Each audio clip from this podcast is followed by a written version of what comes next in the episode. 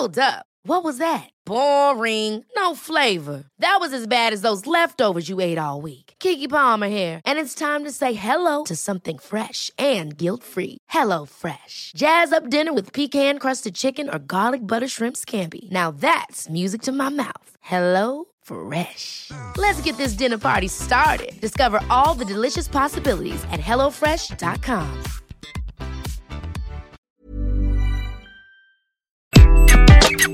Bonjour, bienvenue sur Happy Work Express, le résumé de la semaine. Dans cet épisode, vous allez retrouver tous les chiffres donnés dans le chiffre du jour cette semaine.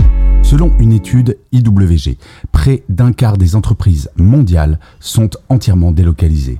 Travailler à distance, cela présente un certain nombre d'avantages, des avantages financiers. Ça permet, par exemple, d'économiser en moyenne 4000 dollars par an et d'éviter 40 minutes de trajet quotidien. Oui, c'est la moyenne mondiale. Toutefois, ce mode de travail présente quelques défis. La moitié des salariés à distance se sentent isolés au moins une fois par semaine.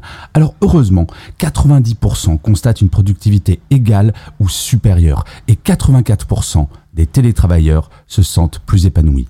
Une écrasante majorité, 97% mondialement, recommanderait cette façon de travailler, d'où l'adoption croissante des politiques de télétravail par 89% des entreprises. Ce qui est surprenant, c'est que 23% des salariés accepteraient même une réduction de salaire pour avoir le privilège de faire du télétravail et 59% favoriseraient un employeur offrant cette flexibilité.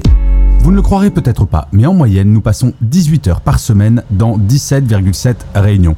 Et si vous êtes manager, cela peut monter jusqu'à 22 heures. Cependant, un tiers de ces réunions est jugé inutile par les employés. Ce gaspillage de temps a un coût colossal qui a été évalué à environ 25 000 dollars par an et par employé, soit plus de 100 millions de dollars pour les grandes entreprises.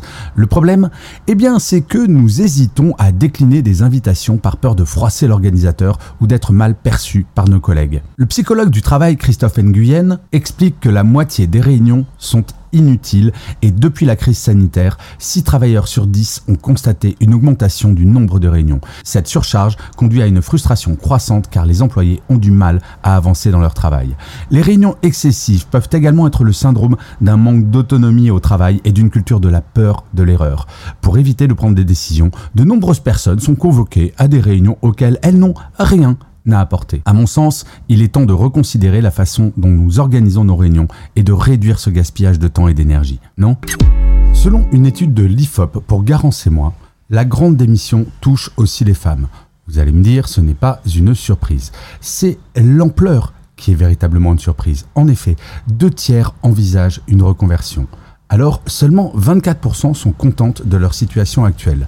Les principales raisons de ce mécontentement, c'est l'ennui et la frustration pour 64%, suivi des conditions de travail difficiles pour 50%. 43% des femmes en activité sont attirées par un nouveau défi.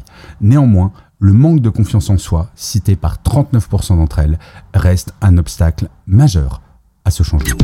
Selon une étude de l'APEC, en 2022, 308 000 cadres ont été recrutés en France, un chiffre qui devrait se répéter en 2023.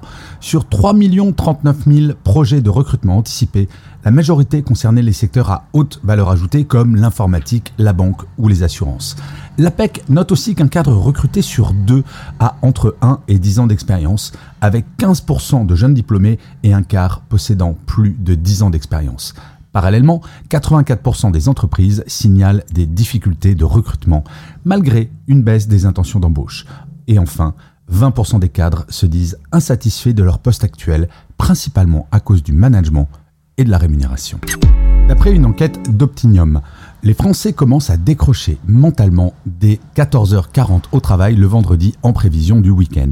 Certains planifient même leur activité du samedi et du dimanche depuis leur bureau, c'est peut-être votre cas. Comparé à nos voisins, nous restons plus concentrés que les Espagnols et les Britanniques qui se relâchent dès le milieu de la matinée.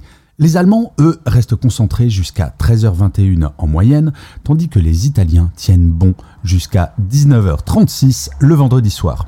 L'an dernier, une étude de British Airways a révélé que 60% des salariés estiment avoir le droit de relâcher la pression plus tôt le vendredi, car ils travaillent souvent plus longtemps que prévu. Leurs activités préférées incluent surfer sur Facebook, écrire des emails à leurs amis, faire du shopping en ligne et planifier leurs escapades du week-end. Et vous alors? Quand est-ce que vous décrochez mentalement pour le week-end? Merci d'avoir écouté cet épisode. N'hésitez surtout pas à vous abonner. Vous serez tenu au courant du chiffre du jour de demain.